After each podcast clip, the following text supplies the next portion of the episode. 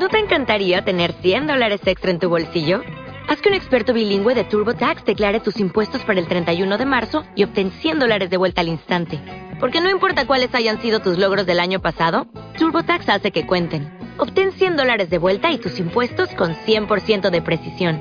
Solo con Intuit TurboTax. Debes declarar para el 31 de marzo. Crédito solo aplicable al costo de la presentación federal con TurboTax Full Service. Oferta sujeta a cambios o cancelación en cualquier momento. 27 Peregrine. ¿Qué hace ella allí arriba? preguntó Perry. Se detuvo en el claro y miró al techo de su casa.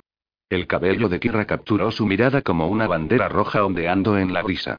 El sonido del golpeteo de martillos llegó hasta él. Había pasado la mañana en la cueva con Marrón, dándole vueltas a los planes para aplanar el acantilado que llevaba a la caleta. Si podían crear un sendero zigzagueante, serían capaces de traer carretas y caballos por la pendiente. Sería mucho mejor que escalones, así que valía la pena intentarlo, pero necesitarían más ayuda. ¿No sabes de esto? dijo Reef, junto a él. No.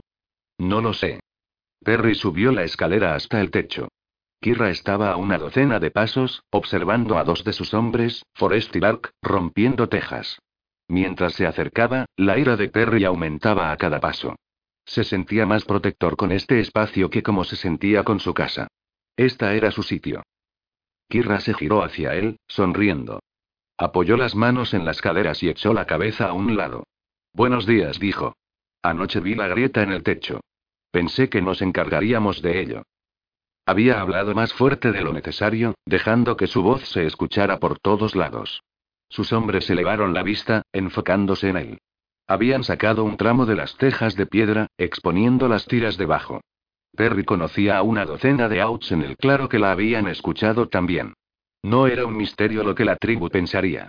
Todos sabían que el hueco estaba por encima de su desván. Suspiró, conteniendo su ira. Ella estaba cambiando algo que no necesitaba cambiarse. Había observado el éter por el hueco por más tiempo del que podía recordar, pero no podía detener el trabajo ahora. La abertura que había estado de unos cuantos centímetros de ancho había crecido a un agujero de más de 30 centímetros de ancho, exponiendo las vigas interiores. A través de ella, podía ver las mantas de su altillo debajo. Bear me dijo de algunas otras cosas de las que podíamos encargarnos mientras estuviéramos aquí, dijo Kira. Demos un paseo, Kirra dijo él. Me encantaría. El sonido de su voz, dulce como el néctar, le irritaba los nervios. Perry sintió los ojos de la gente sobre ellos cuando bajaban por la escalera y cruzaban el claro juntos. Tomó el sendero hacia el puerto, sabiendo que lo encontraría vacío. Era demasiado temprano para que los pescadores estuvieran de vuelta. Pensé que podríamos ser útiles, dijo Kirra cuando se detuvieron. Le irritó que ella hablara primero. Si quieres trabajar, ven a mí, no a Bear. Lo intenté, pero no pude encontrarte. Levantó una ceja. ¿Significa eso que quieres que nos quedemos? Perry lo había considerado toda la mañana mientras escuchaba a Marrón describir el trabajo que se necesitaba en la cueva. No veía una razón para rechazar a un grupo de personas capaces. Si tenía razón con respecto al éter, estaban cortos de tiempo. Sí dijo. Quiero que te quedes. Los ojos de Kira se abrieron de par en par con sorpresa, pero se recuperó rápidamente. Estaba esperando que pelearas conmigo un poco más. No me habría importado, en realidad. Sus palabras fueron coquetas, pero su temperamento era difícil de leer, una extraña mezcla de cálido y frío. Amargo y dulce. Ella se rió, metiendo un mechón de cabello detrás de su oreja. Me pones nerviosa, mirándome con esos ojos. Son los únicos que tengo. No quise decir que no me gustaran. Sé lo que quisiste decir. Cambió de postura, su perfume calentándose. Cierto, dijo ella, su mirada vagó hacia el pecho de él y luego hacia la cadena en su cuello. Su atracción hacia él era real, no había que ocultarlo, pero él no podía evitar la sensación de que estaba tratando de hacerlo caer en el anzuelo. ¿Y dónde quieres que trabajemos? preguntó ella. Finalicen el tejado. Les mostraré la cueva mañana. Se dio la vuelta para irse. Ella le tocó el brazo, haciéndolo detenerse. Un disparo de adrenalina pulsó a través de él. Perry, será más fácil si podemos encontrar una forma de llevarnos bien. Nosotros nos llevamos bien, dijo, y se alejó. Durante la cena, el grupo de Kira estuvo tan ruidoso como la noche anterior. Los dos hombres que habían arreglado el hoyo del tejado de Perry, Lark y Forrest, venían desde las profundidades del sur, al igual que Kira. Hablaban con voz alta, contando chistes e historias de un lado a otro en una batalla de ingenio. Para cuando la cena terminó, tenían a los Tides vitoreando por más. Kira encajó perfectamente con los Tides. Perry la observó riendo con Gren y Tweed, y luego más tarde con Brooke. Incluso pasó tiempo platicando con el viejo Will, volviendo su cara roja debajo de su blanca barba. Perry no estaba sorprendido por cómo se ganó tan rápidamente la aceptación de los Tides. Entendió lo aliviados que ellos estaban de tenerla ahí y deseó sentirse de la misma manera, pero todo lo que ella decía y hacía lo hacía sentir como un objetivo. Bear se acercó cuando la cocina de campaña que casi se había vaciado, sentándose frente a Perry y retorciendo sus enormes manos. ¿Podemos hablar, peregrine? Perry enderezó la espalda ante el tono formal de su voz. Por supuesto. ¿Qué pasa? Bear suspiró y cruzó los dedos. Algunos de nosotros hemos estado hablando, y no queremos mudarnos a la cueva. No hay razón para eso ahora. Tenemos comida, suficiente para ponernos de nuevo en pie, y la gente de Kirra puede ayudar a defendernos. Es todo lo que necesitamos. El estómago de Perry se revolvió. Bear había cuestionado su decisión antes, pero esto se sentía diferente. Esto se sentía como algo más. Se aclaró la garganta. No voy a cambiar de plan. Hice un juramento de hacer lo correcto para la tribu. Eso es lo que estoy haciendo. Comprendo, dijo Bear. No quiero estar contra ti. Ninguno de nosotros. Se levantó, sus gruesas cejas se juntaron.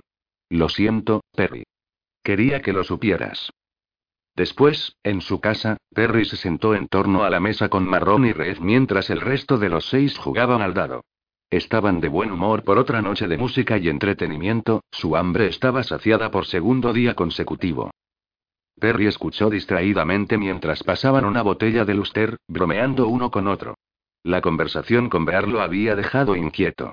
Por mucho que la partida de Willan había dolido, observar a Bear volverse contra él sería peor. Le gustaba Bear. Lo respetaba. Era mucho más difícil fallarle a alguien que le importaba. Perry movió la cadena alrededor de su cuello. De pronto, la lealtad se sentí como algo frágil. Nunca había pensado que tendría que ganársela día a día. A pesar de que no perdonaba a su hermano por lo que había hecho, Perry estaba empezando a entender la presión que había obligado a Vale a vender a Talón y Clara.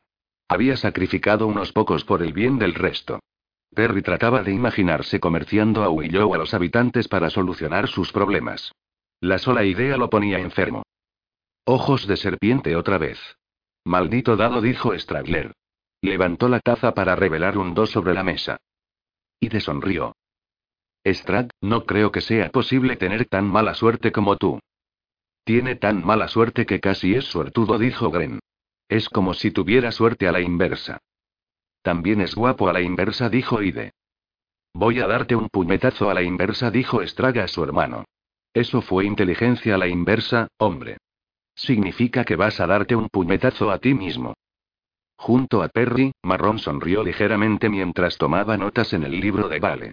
Estaba diseñando hornos portátiles que proporcionarían luz y calor para la cueva. Era una de las cosas que había pensado que impresionó a Perry. Reef se recostó en su silla con los brazos cruzados, los ojos pesados. Ignorando el juego, Perry le dijo lo que Bear había dicho. Reef se rascó la cabeza, apartando sus trenzas. Es por Kira, dijo. Está cambiando las cosas por aquí. No era solo por Kira, pensó Perry. Era por Liv. Casándose con Sable, le había dado una oportunidad a los Tides. Se preguntó si ella sabía lo mucho que lo necesitaban. Sintió una punzada en el pecho, extrañando a su hermana. Agradecido por ella. Lamentando el sacrificio que había tenido que hacer. Liv tenía una nueva vida ahora. Una nueva casa. ¿Cuándo la vería otra vez? Apartó los pensamientos de su mente. ¿Entonces estás de acuerdo con Bear? Le preguntó a Reef. ¿Crees que deberíamos quedarnos aquí? Estoy de acuerdo con Bear, pero te seguiré. Reef apuntó con la barbilla hacia los demás en la mesa. Todos lo haremos. El estómago de Perry se vino abajo. Tenía su apoyo, pero se basaba en la lealtad. En una promesa que le habían hecho hace meses de rodillas.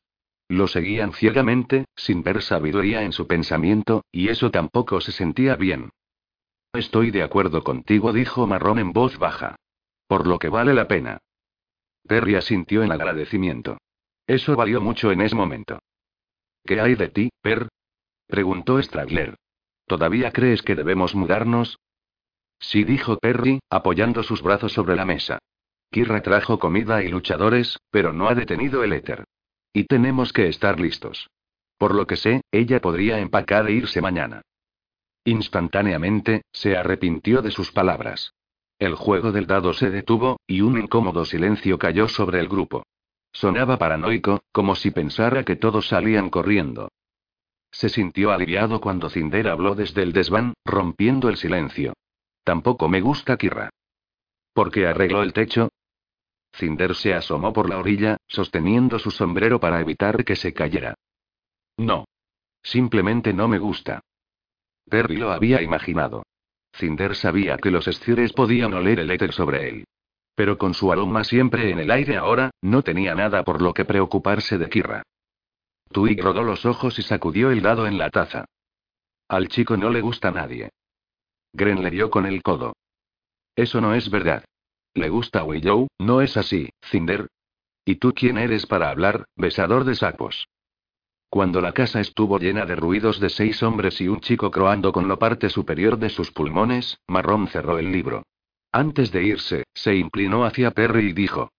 Los líderes tienen que ver claramente en la oscuridad peregrine. Tú ya lo haces. Una hora más tarde, Perry se levantó de la mesa y estiró la espalda. La casa estaba silenciosa, pero afuera, el viento había empeorado. Escuchó el leve silbido y vio las brasas en la resplandeciente chimenea, luchando por mantenerse encendidas. Levantando la vista hacia el desván, buscó en vano la ranura de luz que siempre había estado allí. Los pies de Cinder colgaban en la orilla, crispándose por el sueño. Perry subió sobre Iden y Stragler, abrió la puerta de la habitación de Vale y entró. Estaba más frío y oscuro ahí. Con el piso en la otra habitación lleno, no tenía sentido dejar este sin usar, pero no podía hacerlo. Nunca había sido capaz de soportar estar dentro de aquellas paredes. Su madre había muerto ahí, y Milad también. La habitación solo traía un buen recuerdo a su mente. Se acostó sobre la cama, dejó escapar un lento suspiro y se quedó mirando las vigas de madera en el techo. Se había acostumbrado a pelear contra la atracción, pero ahora no lo hizo. Ahora se dejó recordar la forma en que Arya se había sentido en sus brazos justo antes de la ceremonia de marcación, sonriendo cuando le preguntaba si nunca extrañaba nada. Su respuesta no había cambiado nada. La verdad era que sin importar cuánto intentara no hacerlo, la extrañaba a ella. Siempre. 28 Aria. Leaf alisó sus manos sobre la seda marfil de su vestido de boda. ¿Qué piensas? preguntó ella. Su cabello colgaba en olas doradas sobre sus hombros y sus ojos estaban hinchados por el sueño. ¿Está todo bien? Estaban en la habitación de Leaf, un largo compartimiento con un balcón como en el comedor de la cena de anoche, solo justo unas cuantas puertas más en el mismo corredor. Un fuego crepitaba en una enorme chimenea a un costado, y gruesas alfombras cubrían los suelos de madera. Aria se sentó en la suave cama, mirando a una corpulenta señora sujetar el dobladillo del vestido de Leaf. Estaba cansada y deseaba que ella y Liv se durmieran ahí, en lugar de su cama. Una fría brisa matutina entró desde afuera, llevando el olor del humo, un recordatorio de la tormenta de anoche. Mucho mejor que bien, contestó Aria. Las simples líneas del vestido complementaban la larga figura musculosa y encantadora de Liv, resaltando su belleza natural. Se veía increíble. Y nerviosa. Desde que se había puesto el vestido media hora antes, Liv no había dejado de tamborilear sus dedos contra sus piernas. Quédate quieta o te pincharé. La modista habló con los alfileres contra sus labios, su voz era ahogada e irritada. Eso no es una amenaza, Rena. Ya me has pinchado al menos diez veces. ¿Por qué te mueves como un pez? Quédate quieta. Liv rodó sus ojos. Te lanzaré al río una vez que termines. Rena buzó. Quizás yo misma me lance entonces, querida. Liv estaba bromeando, pero se vio más pálida por un segundo. Aria no podía culparla. Se casaba en dos días, sería unida para siempre con alguien a quien no amaba. A Sable. Aria miró a la puerta, su estómago estaba anudado por la ansiedad. Roar no había aparecido desde que dejó la cena de anoche. El sonido de voces en el corredor sonaban a través de la ancha madera. Estaba aprendiendo el camino por los pasillos serpenteantes. La cámara de sable estaba cerca. Ahora que él sabía que estaba detrás del perpetuo azul, sería más difícil que nunca huir y buscar información, pero lo intentaría más tarde. ¿Qué dijiste anoche sobre el ave rebelde? dijo repentinamente Liv. Estoy de acuerdo contigo. Aria se enderezó. ¿Lo estás? Liv asintió. ¿No hay domesticación y crees que estoy demasiado tarde? Demasiado tarde para decirle a Roar que lo amaba. Aria casi dejó salir una risa de pura felicidad. No. No creo que nunca puedas estar tarde. Por los siguientes diez minutos, mientras la modista terminaba, ella se movió mucho, justo como Liv, luchando para alejar la sonrisa de sus labios. Cuando Rena se fue y finalmente estuvieron solas, brincó de la cama y se apuró para llegar junto a Liv. ¿Estás segura? Sí. Él es la única cosa de la que siempre he estado segura. Ayúdame a salir de esta. Tengo que encontrarlo. En segundos se cambió el vestido a pantalones cafés, botas de cuero y una blusa de manga larga. Torció su cabello atrás, y sacó la pistolera de cuero con su media espada sobre su hombro. Revisaron la habitación de Roar y luego la de Aria, encontrando ambas vacías. Discretamente, Liv le preguntó a unos guardias por Roar. Nadie lo había visto. ¿Dónde crees que esté? Le preguntó Aria mientras Liv la conducía por los corredores. Liv sonrió. Tengo algunas ideas. Los oídos de Arya escucharon algunas voces a su alrededor mientras salían y tomaban las ensombrecidas calles de la ciudad. Reuniría información mientras buscaban a Roar. La gente se dio cuenta de Liv mientras caminaban, reconociéndola, asintiendo en forma de saludo. Su altura la hacía difícil de perder. En unos cuantos días, sería una mujer poderosa, una líder, junto a Sable y la admiraban por eso. Arya se preguntó qué se sentiría. ¿Podría ella estar por siempre junto a Perry, ser fuerte a su lado, y aceptarse por quien era? Todos parecían estar hablando de la tormenta de anoche. Los campos del sur de Rin todavía estaban quemándose, y todos se preguntaban qué acción tomaría Sable. Arya se preguntaba lo mismo. Si su tierra se estaba quemando, si él estaba sufriendo bajo el éter como todos los demás, ¿por qué no se había ido para buscar el perpetuo azul? ¿Qué estaba esperando? ¿Qué tan grande es la tribu de Orns? preguntó Alif mientras pasaban por el abarrotado mercado. Miles en la ciudad y más en las afueras. También tiene colonias. Le gusta tener lo mejor y la más grande cantidad de todo. Por eso no le gustan los habitantes. Ella miró a Aria, sus hombros se levantaron en un encogimiento de disculpa. No puede comprar tus medicinas o armas, y lo odia. Desprecia todo lo que no puede tener, eso hizo que la teoría de Willan tuviera sentido, sobre el rencor de siglos de antigüedad. La mente de Arya zumbaba mientras seguía a Liv. ¿Cómo podría Sable mover a su tribu de miles al perpetuo azul? No solo la gente, sino también las provisiones que necesitaban, mientras se movían ágilmente para evitar las tormentas de éter. No podía saber cómo se las arreglaría. Quizás ese era el por qué todavía no lo había hecho. Liv se paró enfrente de una puerta inclinada con pintura roja pelándose. El estruendo de la conversación llegó a los oídos de Arya.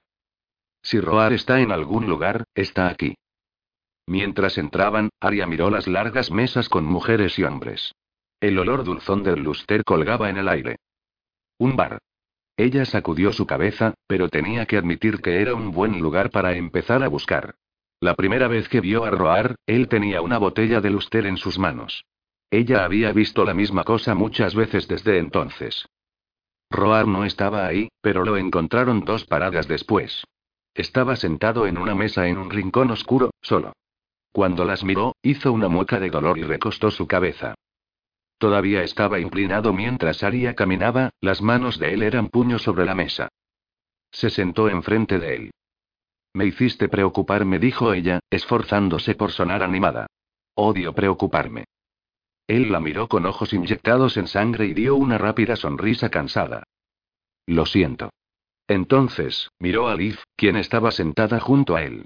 ¿No se supone que debes estar casándote? Liv apenas podía ocultar la sonrisa en sus labios. Se estiró y puso su mano sobre la de Roar. Él se sacudió, alejándose, pero ella lo agarró firmemente. Los segundos pasaron. Roar fue de mirar su mano a mirarla a los ojos, su rostro transformándose de perdido a encontrado. Derroto a completo. Aria sintió que su garganta se endureció, y no pudo seguir mirando. Del otro lado del tenuemente iluminado bar, un hombre con piel amarillenta se encontró con sus ojos, le sostuvo la mirada por un momento muy largo. Leaf advirtió ella quedamente. Estaban siendo observadas. Leaf alejó su mano, pero Roar no se movió. Sus ojos brillaban con lágrimas. Él aguantaba la respiración. Se aferraba a su última gota de autocontrol. Casi me mataste, murmuró él de manera ronca. Te odio, Leaf. Te odio. Era una mentira. Estaba tan lejos de la realidad como las palabras podían estar. Aquí, entre la gente de sable, era todo lo que él podía decir. Lo sé, dijo Liv. Una mujer mayor de cara amargada miraba directamente a los ojos a Aria. De repente, todos parecían estar escuchando y mirándolas. Tenemos que salir de aquí, murmuró ella. Liv, tú necesitas irte, dijo Roar tranquilamente. Ahora mismo. Es demasiado riesgoso que te quedes aquí. Él sabrá cómo te sientes. Liv sacudió su cabeza. No importa. No cambiará nada. Él lo supo en el momento que apareciste. Aria se inclinó hacia ellos. Vámonos, dijo ella, justo cuando los guardias de sable pasaron apurados por la puerta. Aria y Roar fueron despojados de sus navajas y lanzados a las calles de la ciudad. Viendo que eran tratados como captores, Liv gritó y entró en furia que hizo que sacara su media espada, pero los guardias no cedieron. Órdenes de sable, le dijeron. Daria intercambió una mirada de preocupación con Roar mientras se aproximaban a la fortaleza de Sable. Liv había dicho que Sable sabía la verdad de sus sentimientos por Roar. No parecía preocupada. Su matrimonio fue arreglado. Nunca se trataba de amor. Pero un hoyo de preocupación se instaló en el estómago de Aria. Pasaron por el gran salón que ahora estaba vacío y silencioso, y por los corredores serpenteantes hacia el comedor con piezas centrales y cortinas de color rojizo. Sable estaba sentado en la mesa, hablando con un hombre que Aria reconoció. Él estaba encorvado, con cucharas y baratijas colgando de su ropa.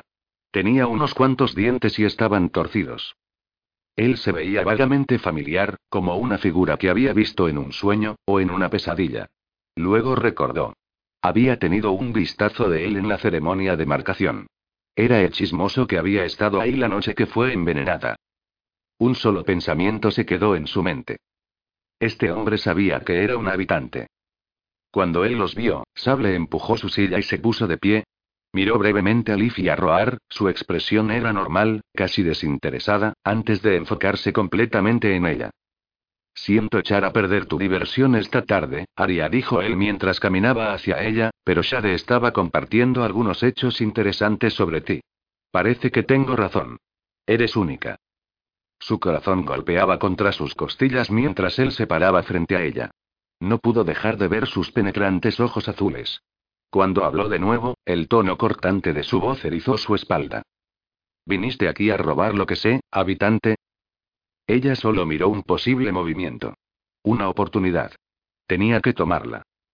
No dijo ella. Estoy aquí para ofrecerte un trato. 29 Peregrine. Odio esto, dijo Kira. Perry observó a Kira quitar la arena de sus dedos mientras tomaba un sorbo de su cantimplora. ¿Odias la arena? Nunca he escuchado a decir eso. ¿Crees que es ridículo? Él sacudió la cabeza.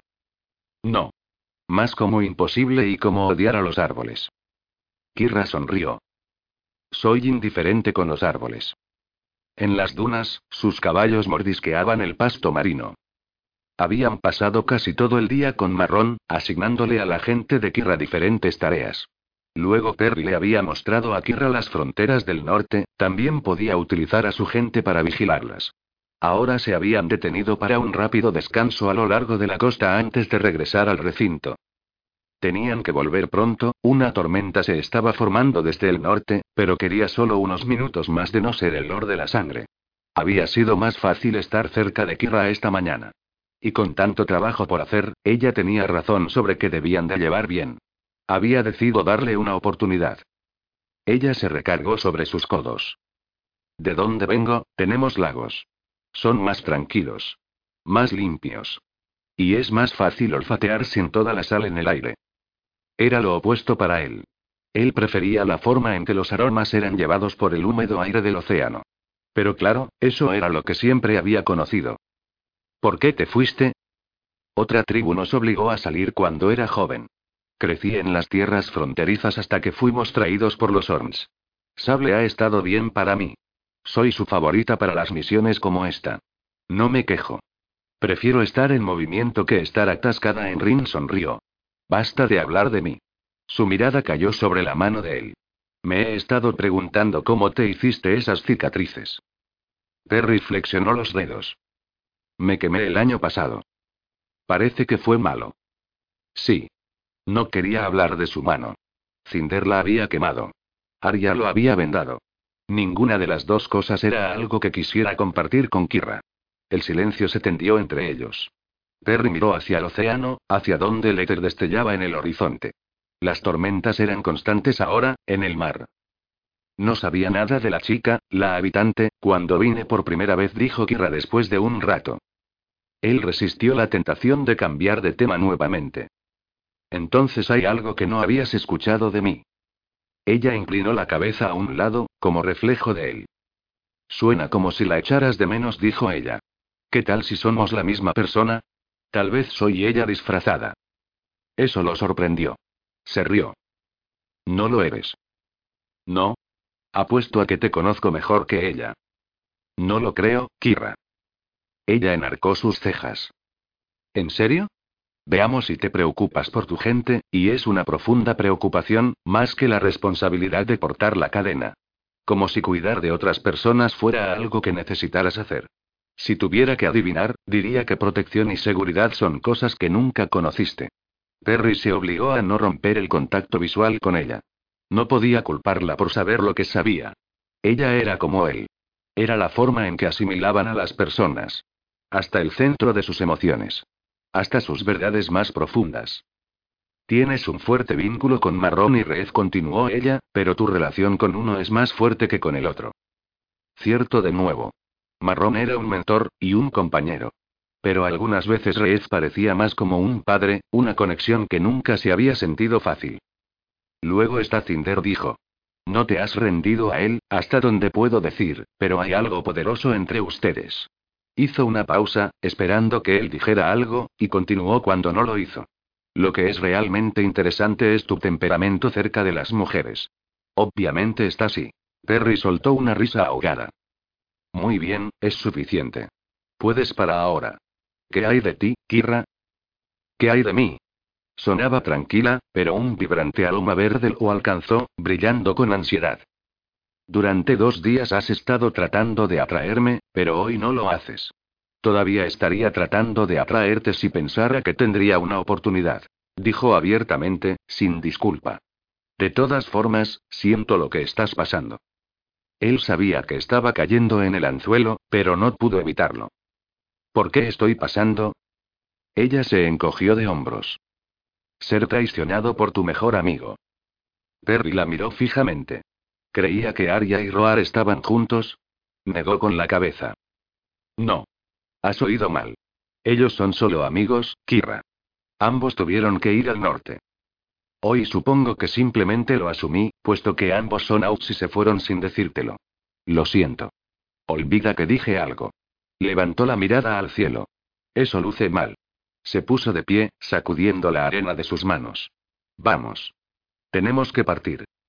Mientras cabalgaban al recinto, Perry no pudo bloquear las imágenes. Roar levantando a Arya en un abrazo ese primer día, en su casa.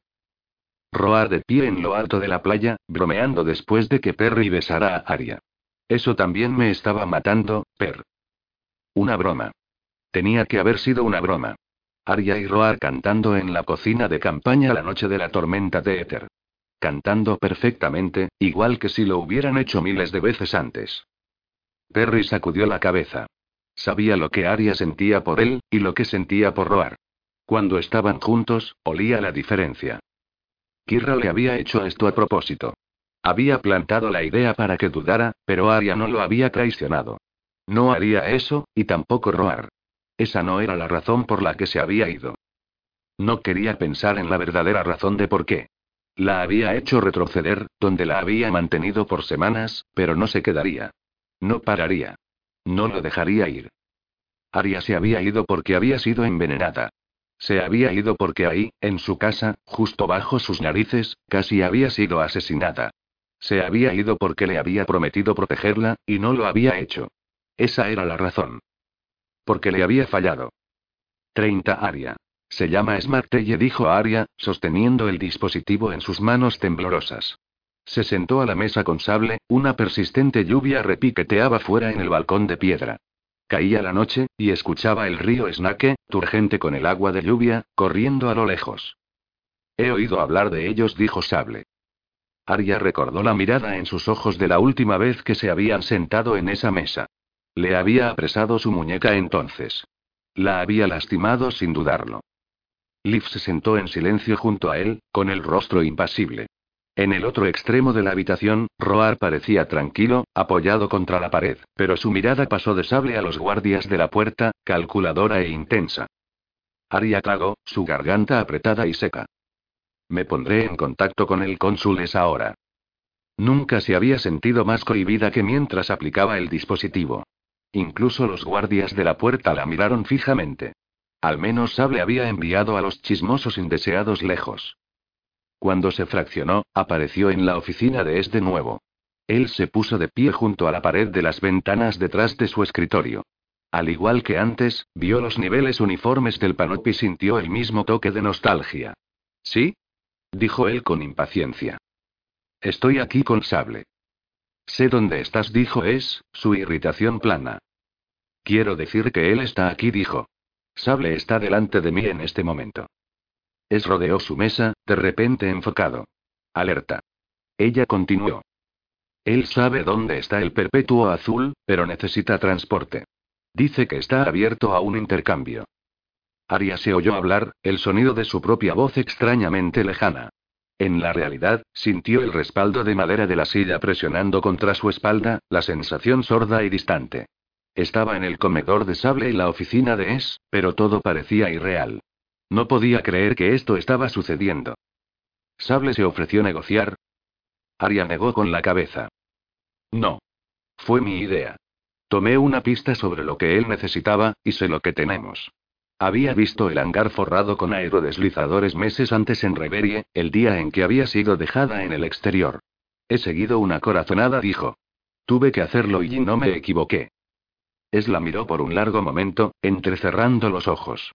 ¿Transporte a dónde y para cuántos? No lo sé, dijo ella. Sable quiere hablar contigo directamente. ¿Cuándo? preguntó. Ahora. Esa sintió. Dale el ojo. Yo haré el resto. Aria se fraccionó fuera, pero no apagó el Smartelle todavía. En la realidad, Sable clavaba su mirada en ella. Manteniendo su respiración constante, escogió la máscara del fantasma. Soren habló tan pronto como se reunió con él en la sala de ópera. Estoy en ello. ¿Grabarás su reunión? Quiero saber todo lo que dicen, Soren. Quiero verlo yo misma. Ya dije que lo haría. Una sonrisa se dibujó en su rostro. No está mal, Aria. No está mal. Aria se fraccionó fuera y se quitó el esmartelle, sosteniéndolo en la palma de su mano. Sus dedos todavía temblaban, y no pudo conseguir que se detuvieran. Está organizado, dijo a Sable. Es está esperándote. Sable le tendió la mano, pero ella dudó, sintiéndose de repente posesiva sobre el dispositivo. Había ayudado a Perry a entrar en los reinos de buena gana el otoño pasado, pero esto se sentía diferente. Como si estuviera invitando a un extraño en algo privado. No tenía otra opción. Sable le daría a Es la ubicación del perpetuo azul a cambio de transporte. Su parte del trato se cumpliría. Ella sería capaz de traer a Talón de vuelta y estaría libre de Es. Se lo entregó a Sable. Colócalo sobre tu ojo izquierdo, como lo hice yo. Va a tirar fuerte de tu piel. Mantén la calma, respira lentamente, y te vas a ajustar. Este llevará a un reino una vez que el dispositivo esté activado. La luz de las velas se reflejó en el dispositivo cuando Sable lo examinó. Satisfecho, lo aplicó sobre su ojo.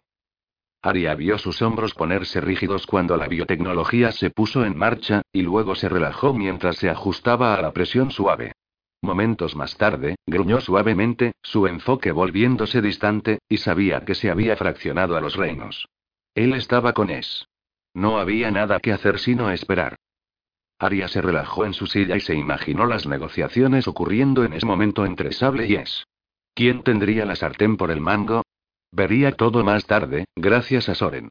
Nunca habría esperado tenerlo como un aliado en el interior. Los minutos pasaron en silencio antes de que Sable se enderezara. Miró alrededor de la habitación, y luego se retiró el Smartelle. Increíble, dijo él, mirando al dispositivo en su mano. ¿Qué dijo es? preguntó. Sable tomó algunas respiraciones lentas. Le dije lo que necesito. Él está arreglando eso. ¿Así que esperamos? preguntó Aria. ¿Hasta cuándo? Unas horas. Jadeó. Eso era pronto. No podía creer que el plan estaba funcionando. Se sentía como si acabara de haber dado su primer paso hacia los Tides. Hacia Perry. Sable se levantó de la mesa. Vamos, Olivia dijo, caminando hacia la puerta. Aria se puso de pie. Espera, dijo. El Smartelle. Lo traeré de vuelta cuando sea el momento. Él se volvió hacia ella. No hay necesidad. Voy a quedármelo. Liv se acercó a su lado. Sable, es de ella.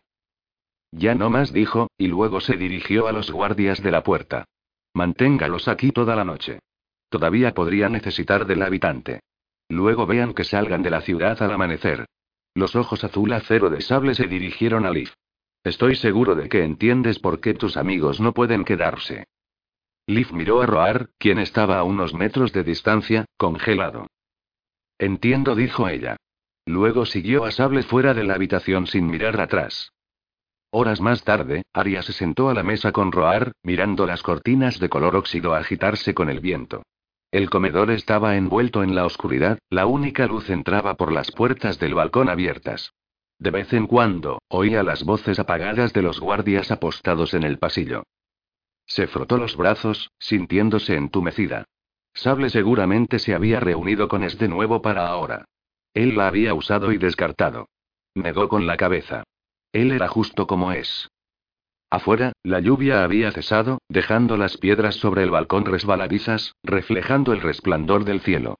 Desde donde estaba sentada, podía ver las corrientes de éter. Ríos brillantes, fluyendo contra la oscuridad. Verían otra tormenta pronto. Ya no la escandalizaban.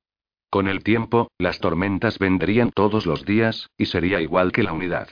Décadas de embudos constantes estrellándose a través de la tierra, cubriéndola con destrucción. Pero no se extendería sobre todo. En su mente, imaginó un oasis. Un lugar dorado que brillaba en la luz del sol. Imaginó un largo muelle, con gaviotas girando en el cielo azul encima. Imaginó a Perry y a Talón juntos, pescando al final, contentos y relajados. Cinder también estaría ahí, observándolos, sosteniendo su sombrero para que no se volara. Imaginó a Leaf y a Roar cerca, susurrándose uno al otro, planeando algún tipo de travesura que llevaría, inevitablemente, a que alguien fuera lanzado al agua. Y ella estaría allí. Cantaría algo suave y bonito. Una canción que contendría el oscilar de las olas y la tibia sensación del sol. Una canción que capturaría cómo se sentía por todos ellos. Eso era lo que quería. Era su perpetuo azul, y cada vez que respiraba, cada segundo que pasaba, no podía decidir si luchar por ello o no. Se dio cuenta de que no tenía opción alguna. Siempre pelearía. Aria se puso de pie e hizo un gesto a Roar para que la siguiera al balcón.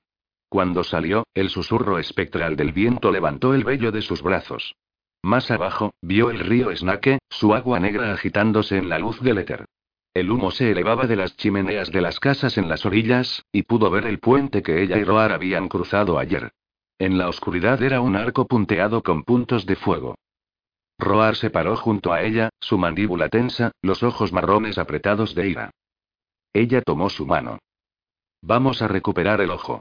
Podemos tomar el alféizar al próximo balcón y deslizarnos dentro. Puedo hacer que lleguemos al cuarto de sable.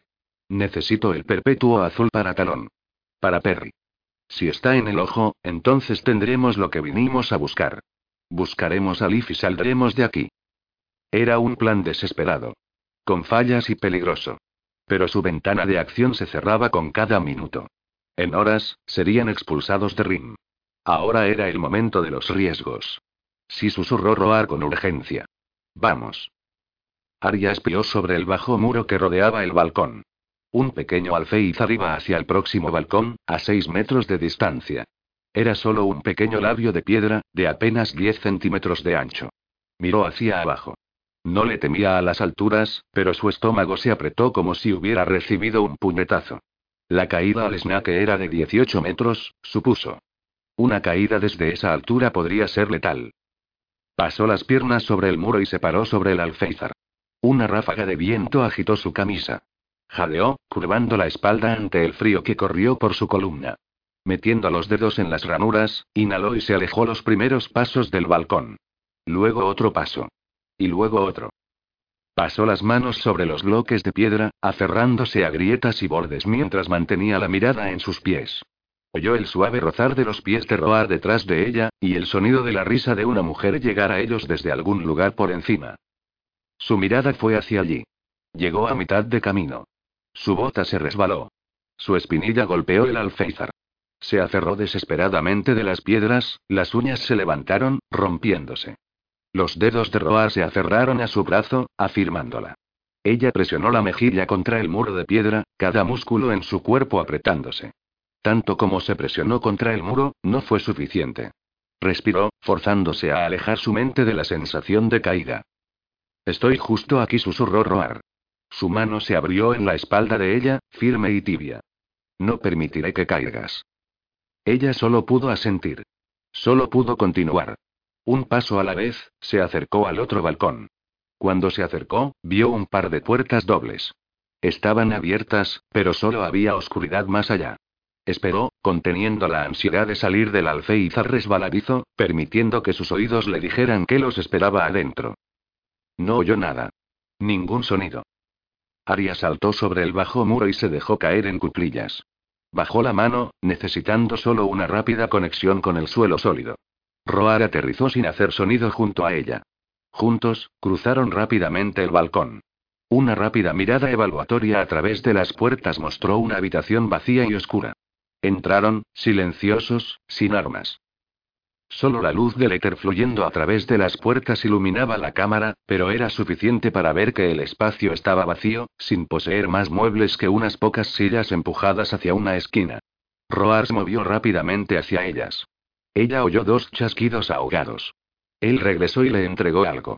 Un cuerno roto. Aria probó cómo se sentía en su mano. Era aproximadamente del mismo largo que sus cuchillos. No tan agudo, pero serviría como arma. Moviéndose hacia la puerta, escucharon por sonidos en el corredor. Silencio. Se deslizaron dentro y corrieron hacia la habitación de sable. Las lámparas pestañeaban en el camino, creando charcos de sombras y luces. Hizo más firme su asidero en el cuerno. Había pasado el invierno practicando sus habilidades de pelea con Roar. Aprendiendo velocidad. Impulso. Sigilo. Se sentía lista, el subidón en su sangre en el borde entre ansiedad y miedo. El cuarto de Leaf estaba cerca, y el de Sable no estaría mucho más lejos. Arya oyó pasos. Se congeló. Frente a ella, Roar se tensó. Dos pasos hicieron eco en los oídos de ella. Ambos pesados, el golpe de sus talones era firme contra las piedras. El sonido rebotaba. Frente a ella un instante, detrás al siguiente. Vio la misma incertidumbre en los ojos de Roar. ¿Por qué camino? No había tiempo. Se lanzaron hacia adelante juntos, los pies deslizándose, devorando el corredor de piedra. O bien evitarían a los guardias o se chocarían de frente con ellos. Llegaron al final justo cuando el par de guardias doblaba la esquina, y luego se movieron como si lo hubieran ensayado. Roar se lanzó hacia el hombre más grande, más cercano a él. Aria saltó sobre el otro. Golpeó la sien de guardia con el cuerno. El golpe fue sólido, el impacto desentonado, disparándose por su brazo. El hombre se agitó hacia atrás, aturdido. Tomó el cuchillo del cinturón de él y lo sacó, lista para el segundo golpe. Lista para cortar. Pero los ojos de él se fueron hacia atrás, y se desvaneció. Ella golpeó su mandíbula con la empuñadura de su cuchillo, derribándolo, y todavía tuvo tiempo de aferrar la manga de su uniforme, amortiguando el sonido de la caída. Por un instante miró al guardia, su complexión rubicunda y la boca abierta, derrotado en el suelo, y sintió una confianza que ningún tatuaje podría darle jamás. Se volvió para ver a Roar sobre el cuerpo del otro guardia. Él deslizó un cuchillo en su cinturón, sus ojos oscuros yendo a los de ella, calmados y concentrados. Él inclinó su mentón, haciendo un gesto hacia el corredor, y luego lanzó al hombre que había derribado sobre su hombro. Aria no podía cargar al otro guardia sola, y no había tiempo para pensárselo dos veces. Corrió hacia la habitación de Liv. Deteniéndose en la puerta de Liv, tomó el pomo de acero, y entró. La luz del corredor se derramó dentro de la oscura habitación. Liv yacía en la cama, despierta, sobre los cobertores. Cuando vio a Aria, se puso de pie de un salto, aterrizando en el suelo con un golpe sordo. Vestía sus ropas de día, hasta las botas. La mirada de Liv fue de Aria a la puerta. Luego corrió hacia el corredor sin decirle una palabra. Aria salió disparada detrás de ella. Pasaron a Roar, cargando el guardia sobre el hombro. En silencio, Liv sostuvo al hombre que Aria había derribado por debajo de los brazos. Aria lo tomó de los pies. Juntas, lo llevaron a la habitación de Liv y lo pusieron contra la pared, donde Roar había puesto al otro hombre. Aria volvió corriendo hacia la puerta abierta. Cuidadosamente, la cerró, oyendo como la cerradura hacía clic al quedar en su lugar. Luego se volvió y vio a Roar y a Liv abrazados. 31 Peregrine. Perry se sentó en la cocina de campaña después de comer en un aturdimiento, su mente seguía pensando en Aria. Ella no lo había traicionado. No estaba con Roar. No la había perdido. Los pensamientos corrían por su mente en un ciclo sin fin. El éter estuvo todo el día, dejando a todos ansioso, esperando que la tormenta cayera. Reef y Marrón estaban sentados a su lado, ambos en silencio. Cerca, Kirra conversaba con su hombre, hablando en voz baja. Solo Joe actuaba normal. Estaba enfrente de Perry, en la mesa, hablando con Cinder sobre el día que encontró a Flea. Fue hace cuatro años, dijo, y estaba más mirado que ahora. Eso es esmirriado, dijo Cinder, tratando de no sonreír. Lo sé. Yo, Perry y Talón veníamos del puerto cuando Talón lo vio. Flea estaba acostado en un costado, justo fuera del camino. ¿Verdad, Perry? Escuchó su nombre y surgió con una respuesta. Eso es cierto. Así que nos acercamos y vimos un clavo en su pata. ¿Sabes lo tierna que es la piel entre sus dedos? Willow abrió sus dedos, apuntando. Ahí es donde estaba el clavo. Estaba asustado, quizás nos mordería, pero Perry fue directo hacia él y le dijo: Tranquilo, Fleabag. Solo voy a echar un vistazo a tu pata. Perry sonrió ante la imitación de Willow de él. Nunca pensó que su voz fuera así de profunda. Mientras continuaba, miró su mano, extendiéndola. Recordando la sensación de los dedos de Aria entre los de él. ¿Lo odiaría? Lo habría olvidado. ¿Qué está pasando? preguntó Reef. Perry sacudió su cabeza. Nada. Reef lo miró por un momento. Bien dijo, irritado, pero mientras se levantaba para irse, puso su mano en el hombro de Perry en un agarre rápido y reconfortante. Perry luchó con la urgencia de empujarlo. Nada estaba mal. Él estaba bien. En el otro lado, Marrón fingió no darse cuenta. Tenía el viejo libro de Vale abierto en la mesa para ver el diagrama que había hecho de la cueva. Cuando giró la página, Perry vio una cuenta de comida de hace un año, escrito en la letra de su hermano. Ellos pensaron que tenían tan poca en esos días.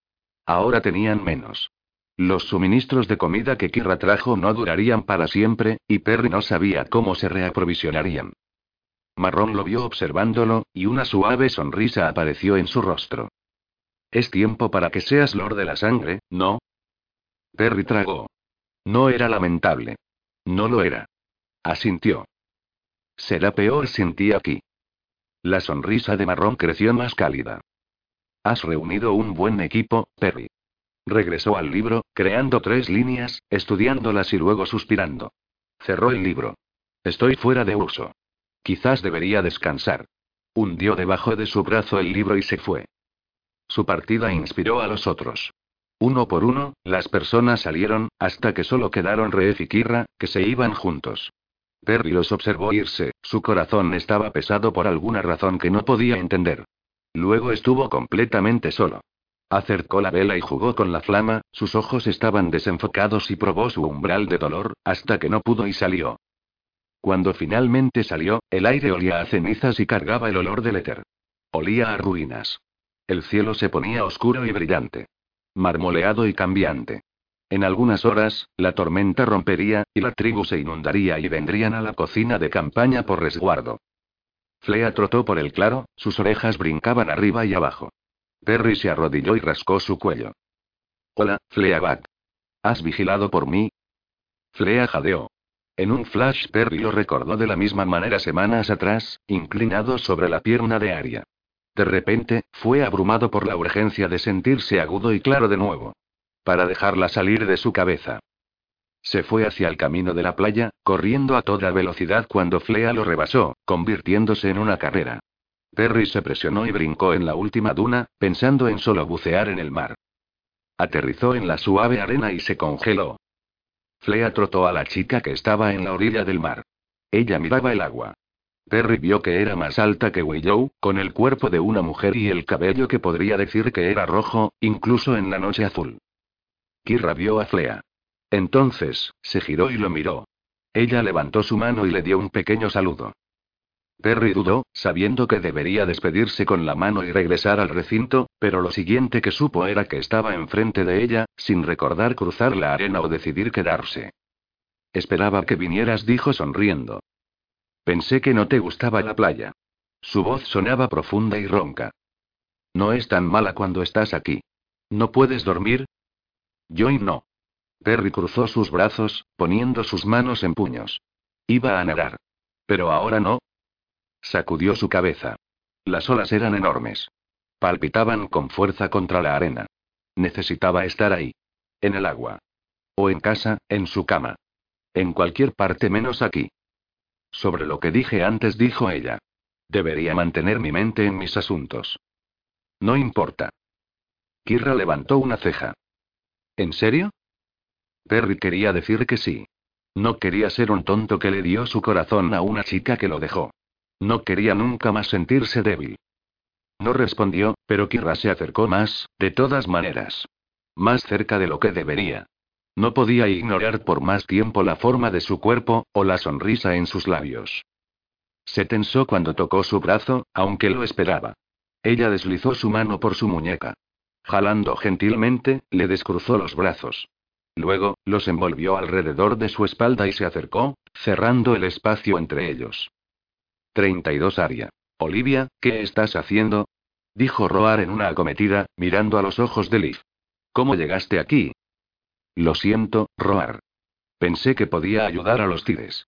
Pensé que podía con ello. Pensé que podía superar lo tuyo.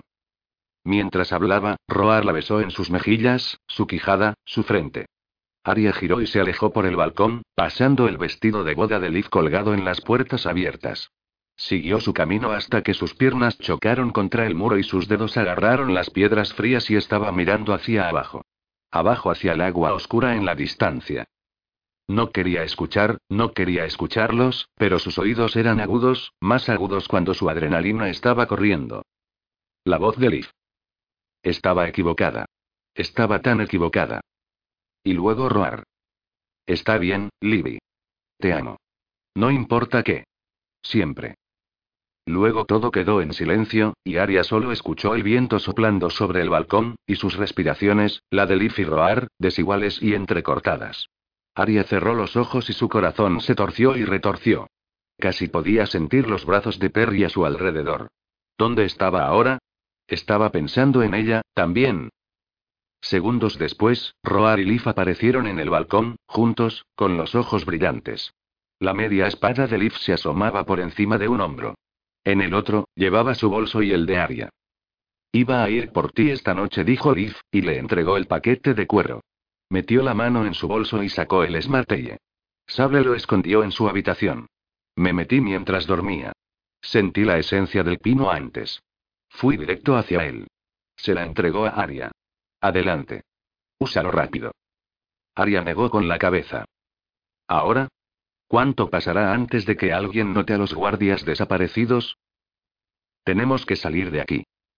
Tienes que hacerlo ahora, dijo Liv. Vendrá detrás de nosotros si lo tomas. Él vendrá por ti como sea, Olivia dijo Roar. Necesitamos irnos. No lo hará, dijo Liv. Consigue el perpetuo azul. Si no tenemos eso, no tenemos a talón. No había tiempo para discutir. Aria se puso el dispositivo, y su Smart Screen apareció. Eligió el icono del fantasma. Soren hubiese sabido si Sable y Es habían discutido sobre el perpetuo azul. Aguardó, esperando fraccionarse en la sala de ópera. No lo hizo. En su lugar, aparecieron dos nuevos iconos genéricos, solo contadores de tiempo. Soren le había dejado las grabaciones. Eligió el que tenía el menor tiempo de reproducción, cada vez más nerviosa con cada segundo que pasaba. Roar estaba en la habitación de Leaf, escuchando junto a la puerta los sonidos en el pasillo. Una imagen se explayó sobre su smart screen. Estaba viendo un reino en cero. Un espacio en blanco sin nada más que oscuridad, fragmentado por un foco único en lo alto. Sable se hizo a un lado, es al otro, los planos de su rostro cortados bruscamente por la luz y la sombra. Es estaba usando su uniforme oficial de cónsul. El de la marina, adornado con barras reflectantes a lo largo de la manga y cuello. Se puso de pie, las manos rígidas rectas, abajo a los costados. Sable llevaba una camisa y pantalones negros ajustados, y la cadena del lord de la sangre brillaba en su cuello. Tenía una postura relajada, con los ojos arrugados con diversión. Un hombre parecía peligroso. Y el otro parecía mortal. Sable habló primero. Encantador, tu mundo. ¿Es así de atractivo siempre? La boca de ese torció en una sonrisa. No quería asombrarte tan pronto. Aria se dio cuenta que había elegido la grabación de su segundo encuentro. No había tiempo para cambiarla. Dejó que siguiera. ¿Preferirías esto? preguntó Es. En una sacudida tranquila, el reino cambió. Ahora se encontraban en una casucha con techo de paja con los lados abiertos, puesta en alto como si estuviera sobre pilotes. Una sábana de oro rodaba hacia el horizonte, la hierba ondulante en ondas bajo una brisa cálida. Es no tenía ni idea. Lo había hecho como un insulto. Un pinchazo en el hombre primitivo que creía que era Sable. Pero por un momento largo todo lo que Aria podía hacer, todo lo que Sable podía hacer, era mirar con asombro el paisaje bañado por el sol. A un tranquilo cielo abierto. En la tierra que se calentaba suavemente, no con la crueldad del éter. Sable volvió su atención de nuevo hacia Es. Lo prefiero, gracias. ¿Qué has sabido? Es suspiró. Mis ingenieros me aseguraron que la embarcación se desplazará a través de cualquier tipo de terreno. Tienen escudos, pero su efectividad es limitada. Cualquier intensa concentración de éter les vencerá. Sable asintió. Tengo una solución para eso. ¿Cuál es el total? Es 800 personas. Y eso sería abusando de su capacidad. Eso no es suficiente, dijo Sable. Nunca intentamos dejar Reverie, dijo Es, sus palabras llenas de frustración. No estamos preparados para un éxodo de tal magnitud. ¿Tú lo estás? Sable sonrió. No tendríamos esta conversación si fuera así. Es ignoró el golpe. ¿Nos dividimos el número uniformemente o no hay trato? Sí. Bien, dijo Sable con impaciencia. Hemos pasado a través de los términos. En la realidad, Roa regresó al balcón. Tenemos que irnos, susurró, agarrando su brazo. Aria negó con la cabeza. No podía dejar de escuchar ahora. ¿Cuán pronto podemos estar listos? Le preguntó Sable a Es. Una semana más para alimentar, cargar la nave, y organizar los y los sobrevivientes. Los elegidos. Sable asintió con la cabeza mientras miraba pensativamente por la llanura cubierta de hierba. Ochocientas personas dijo para sus adentros. Luego se enfrentó a Es. ¿Qué vas a hacer con el resto de los ciudadanos? El color abandonó la cara de Es. ¿Qué puedo hacer con ellos? Se les dirá que esperen por el segundo despliegue. Los labios de Sable se levantaron en una sonrisa. Sabes que no habrá un segundo despliegue. Es una sola travesía. Sí, lo sé, dijo Es de modo tirante. Pero ellos no lo saben. Las rodillas de Aria se suavizaron, su hombro chocando contra Leaf. Es y Sable iban a elegir quién iba. Quién vivía y quién moría. No podía recuperar el aliento, y sintió náuseas. Asqueada porque discutían con frialdad dejar a la gente atrás. El agarre de Roar en su brazo se hizo más fuerte. Aria, tienes que parar. Los sonidos salieron del pasillo. Se tensó, corriendo a través de los comandos para apagar el ojo. Aquí. Gritó alguien. Roar sacó su cuchillo. Arya escuchó el golpe de un hombro empujando la puerta, y luego la madera rompiéndose contra la piedra. En la oscuridad del cuarto de Leaf, vio una ráfaga de movimiento. Una marea negra dirigiéndose hacia ellos. Retrocedió, buscando a tientas su bolso. Sus piernas se estrellaron contra la pared del balcón mientras empujaba el ojo en el interior del paquete de cuero. Pasos venían más cerca, y entonces, aparecieron los guardias, gritando que se detuvieran, el acero destellando en la penumbra. Liv sacó su media espada de su vaina, sorteando alrededor de Roar. Liv. gritó él. El guardia al frente levantó una ballesta, deteniéndola.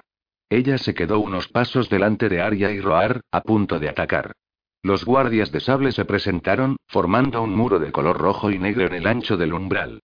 Estaban atrapados en el balcón. Todo estaba tranquilo, silencioso, excepto por el par de pisadas sin prisa. Los hombres de sable se apartaron mientras él entraba. Arya no vio muestra de sorpresa en su rostro. La chica tiene el dispositivo ocular, dijo uno de los guardias. La vi poniéndolo en el bolso. La mirada de sable se movió hacia ella, fría y concentrada. Arya tomó el bolso con más fuerza. Yo lo tomé, dijo Liv, todavía en su posición de lucha. Lo sé. Sable tomó un paso hacia adelante, con su pecho trabajando mientras olía el aire.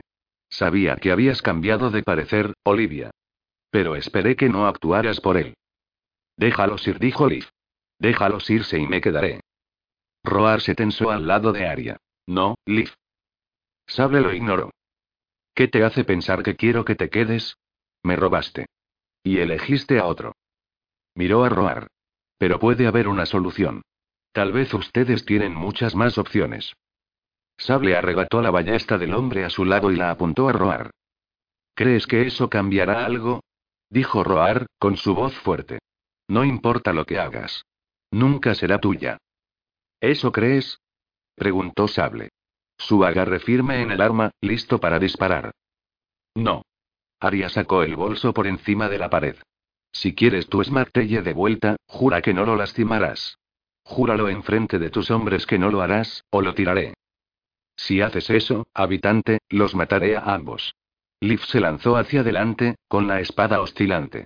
Sable ajustó su puntería y disparó. El perno dejó la ballesta. Liv voló hacia atrás y cayó. Su cuerpo golpeó la piedra con un ruido sordo, como un pesado saco de grano tirado al suelo. Luego se quedó inmóvil. Lo real se había roto. Tenía un problema técnico, como los reinos. Liv no se movía. Se quedó solo a un paso de distancia de los pies de Aria. De los de Roar. Tenía el pelo largo y rubio derramándose sobre su pecho. A través de los hilos de oro, Aria vio el perno que la había golpeado, la sangre se filtraba hacia arriba, esparciéndose intensamente de color rojo sobre su camisa marfil. Oyó exhalar a Roar. Un sonido singular. Un suspiro como un último aliento. Entonces, vio qué pasaría a continuación. Roar atacaría a Sable, no importaba si eso traería de vuelta a Liv. No importaba que la mitad de los hombres armados estuvieran al lado de su Lord de la Sangre. Roar trataría de matar a Sable. Pero él sería el único muerto, si ella no hacía algo ahora. Se lanzó. Envolvió a Roar en sus brazos, se echó hacia atrás, tirando de ellos a través de la pared del balcón. Entonces, estaban ingrávidos y cayendo, cayendo, cayendo en la oscuridad. 33 Peregrine. Olvídate de ella, susurró Kirra, mirándolo. Se ha ido. Su esencia fluyó hasta la nariz de Perry. Olor a otoño quebradizo. Hojas que se desmoronan en trozos irregulares. La esencia incorrecta, pero sintió que sus puños se desdoblaban. Sus dedos se extendían sobre la parte baja de la espalda de Kirra. Sobre carne que no se sentía como él quería. Ella sentía a sus dedos temblar. Perry y susurró Kirra, su esencia calentándose. Lamió sus labios y levantó la vista hacia él, sus ojos brillando. Yo tampoco esperaba esto. Un hambre feroz lo atravesó. Un dolor de corazón que golpeaba su pecho como las olas rompiendo. Sí, lo hacías. Ella sacudió la cabeza. No es por lo que vine aquí. Podíamos estar bien juntos, dijo ella. Luego sus manos estaban en él. Manos rápidas y frías recorriendo su pecho. Echando una ojeada a su estómago. Ella se acercó, presionando su cuerpo contra el de él y se inclinó para besarlo. Kira. No hables, Perry. Él tomó sus muñecas y apartó sus manos. No. Ella se sentó sobre sus talones y se quedó mirando su pecho. Se quedaron así, sin moverse. Sin hablar. Su temperamento se encendió como fuego carmesí y abrasador. Luego él olió su resolución, su control, mientras se enfrió y se enfrió, congelándose. Perry oyó un ladrido a lo largo del camino de la playa. Se había olvidado de Flea. Se había olvidado de la turbulenta tormenta encima de ellos. Había olvidado, por un segundo, cómo se sentía ser dejado detrás. Extrañamente, se sentía tranquilo ahora. No importaba si Arya estaba a cientos de kilómetros de distancia, si le había hecho daño, dicho adiós, o cualquier otra cosa. Nada cambiaría la forma en que se sentía. Ni ignorar sus pensamientos sobre ella ni estar con Kira. El momento en que Arya había tomado su mano en el techo en marrón, había cambiado todo. No importaba lo que sucediera, ella siempre sería la correcta. Lo siento, Kira dijo. No debería haber venido. Kira se encogió de hombros. Sobreviviré. Se giró para irse, pero se detuvo. Ella miró hacia atrás, sonriendo. Pero debes saber que siempre consigo lo que persigo. ¿Te preocupas por tu familia? Entonces, ¿por qué darles solo huevos ordinarios cuando pueden disfrutar de lo mejor? Eggland's Best, los únicos huevos con ese delicioso sabor fresco de granja, además de la mejor nutrición, como 6 veces más vitamina D, 10 veces más vitamina E y 25% menos de grasa saturada que los huevos regulares, además de muchos otros nutrientes importantes. Así que, dales los mejores huevos. Eggland's Best, mejor sabor, mejor nutrición, mejores huevos.